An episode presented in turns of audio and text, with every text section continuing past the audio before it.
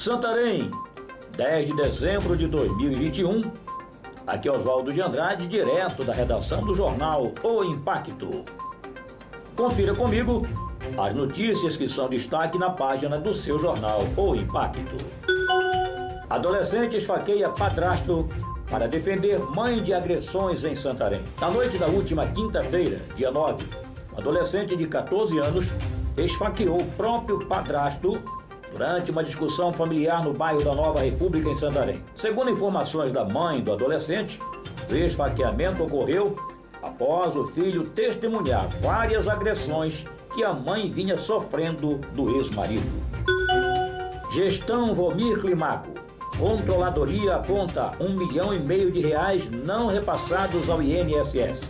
De acordo com Mara Lúcia, seu pedido de vista se baseou no fato da sustentação oral procedida no plenário do representante de Valmir Climaco, que alegou na época a possibilidade de afastamento da falha concernente à ausência de encaminhamento do processo licitatório na modalidade concorrência de número 3/2011, destinada à construção de cinco salas de aula no valor de 650 mil reais.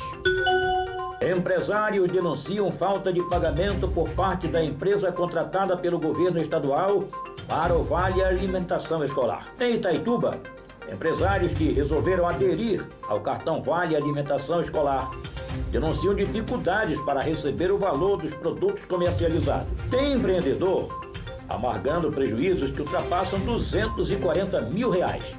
Segundo eles, a empresa Meu Vale Gestão Administrativa Limitada contratada pelo governo do estado do Pará para administrar o Vale Alimentação Escolar, fornecido para alunos da rede estadual de ensino, mesmo recebendo o valor milionário dos cofres públicos, não está realizando o pagamento aos supermercados e comerciantes credenciados no estado, causando grandes prejuízos financeiros. Prefeitura de Santarém realiza ação de imunização contra a Covid-19 no Mercadão 2000 a Prefeitura de Santarém segue avançando com a cobertura vacinal contra a Covid-19.